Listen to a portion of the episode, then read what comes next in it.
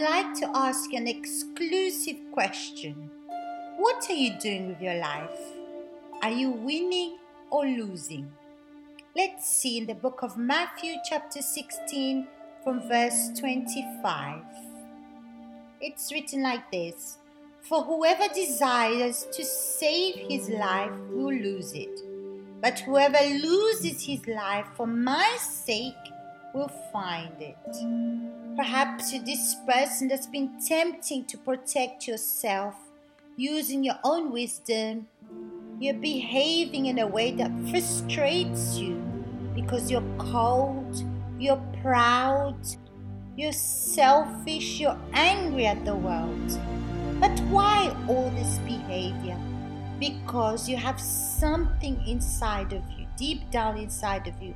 You have a grudge, or a trauma of the past that torments you, and you want to save your life by having this behavior for you not to be hurt again, to block people away, to protect yourself with this selfishness.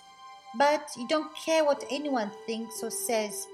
You just care about yourself. You don't accept to learn with anyone or to make mistakes because you have a big burden inside of you. Because, in the same way as you were hurt, you want to do the same to people around you. But don't forget, when you condemn others, you condemn yourself as well. But you are losing, my friend.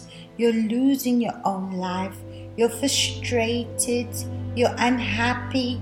And the more that you work, the more you invest in yourself, the more you study, the more you receive the glory of this world, the more dissatisfied you become.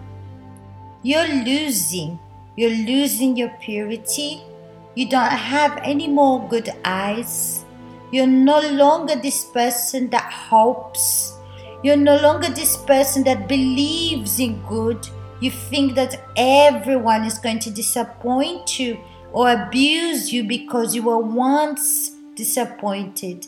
But why all of this? Because you want to save your own life. And you're losing relationships, you're losing your time, you work hard, but you don't see the results that you want you're not satisfied. And sometimes you feel happy, you feel satisfied for a few minutes, but when you lay your head down on your pillow, the sadness comes back to haunt you, the conscience of all the things that you've done. So when you wake up in the morning, you want to be busy, you want to be occupied doing many things to forget your reality you want to run away from it, avoid it at all price. But look what Jesus says. But whoever loses his life, for my sake, you'll find it. You want to save your life for your own sake. You don't know, but you're losing your life. You're unhappy, you're frustrated but when you lose your life in this world, that means your ways, the way of thinking, the way of doing stuff, resistance, your pride, your selfishness. So he says, Who loses his life for my sake? So you lose all these feelings, desires, behaviors for his sake because you understand and you know that He wants the best for you. You're not malicious, but you believe. And He says, Whoever loses his life for my sake, he will find it. Then He continues saying in verse 26 For what profit is it to a man if he gains the whole world and loses his own soul? Or you have graduates, you've studied a lot, you're well known, you're famous in your house, you're the one that jokes the most, you're the one that everyone looks for. And when you're not around, you're missed. But Jesus says, For what profit is it that he gains the whole world and loses his own soul? You that's alone, in your house, you cannot go out because of the lockdown.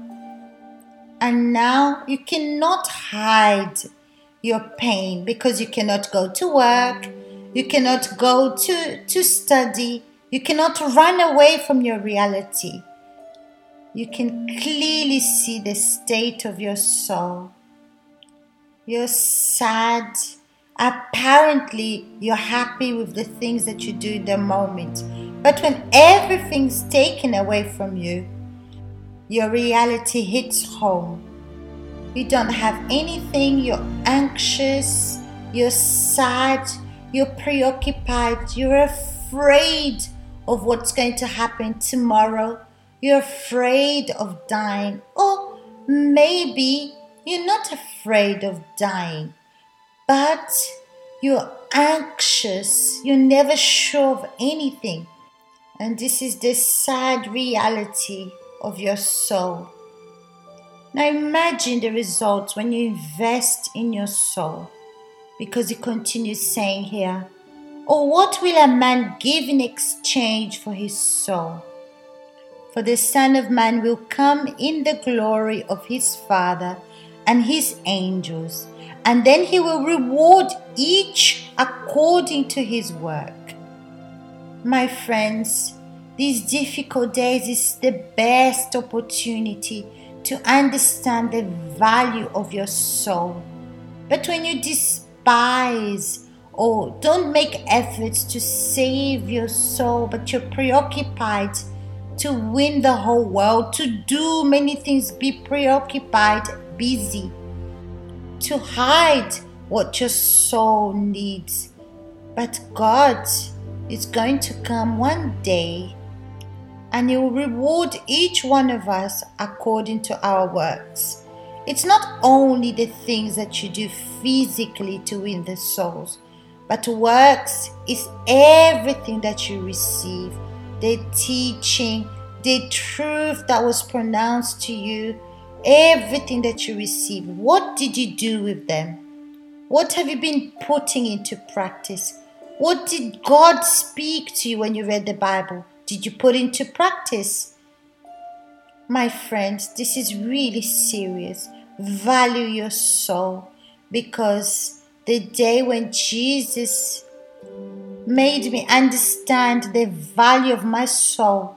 I stopped being insecure. I stopped trying to please others all the time.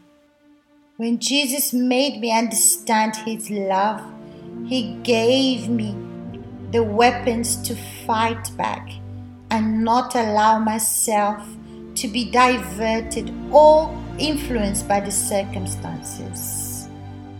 He gave me this faith. I am tempted, but His voice is much more stronger than that in me. My friends, I'd love for you to have this experience, the same care that God had for me. And I'm sure He's here. He wants to do the same with you. But are you listening to Him? Do you consider what you do? Do you consider Him? What's the most important thing for you? I'd like to draw your attention to this and I'd like to pray with you. Find a place, a corner where you can speak to God. My Lord and my God, only you, my Father, can convince, can touch this person right now this person that is participating in this prayer with me. Only you, my Father, can reveal these words to this person. Because, my God, my vocabulary is very limited. But your Spirit, who is the head of this word, my God, penetrates deep down inside of her soul and your light, my God, lights up her life right now. So reveal to her, my Father, what she's been doing. Reveal to her what she's been investing in. What has she been doing it for? Has she been doing it for herself or for you? Because you said the one that loses their life in your sake, my God, will find our life. And this is what I desire, my God. I want this person to receive right now this life, the life that you gave to me, my God. This life that you revived, that you operated, my God. You removed what didn't belong in my mind. So, my God, reach in the intellect of this person, in their soul, my God, penetrate and divide whatever separates her from you, whatever makes her a slave, that makes her anxious, preoccupied, my God, afraid, or even lost, my God.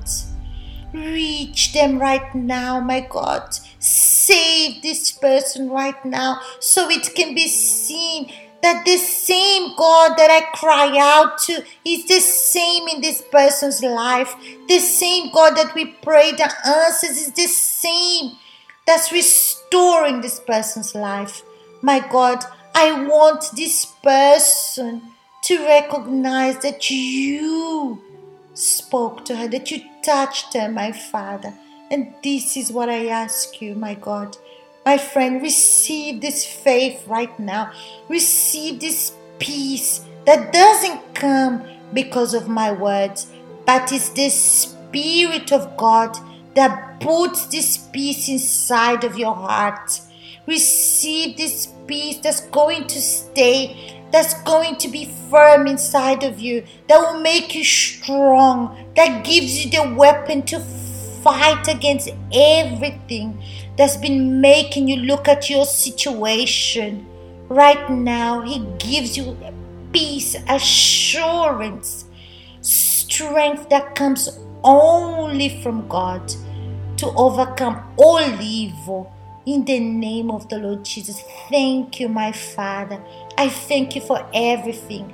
Receive this life in your kingdom so your name will be glorified. In the name of the Lord Jesus Christ. Amen. My friends, I'll see you next time. And I want you to give your testimony here on the Instagram or leave your message on the blog. Okay? So I'll see you tomorrow. Goodbye for now.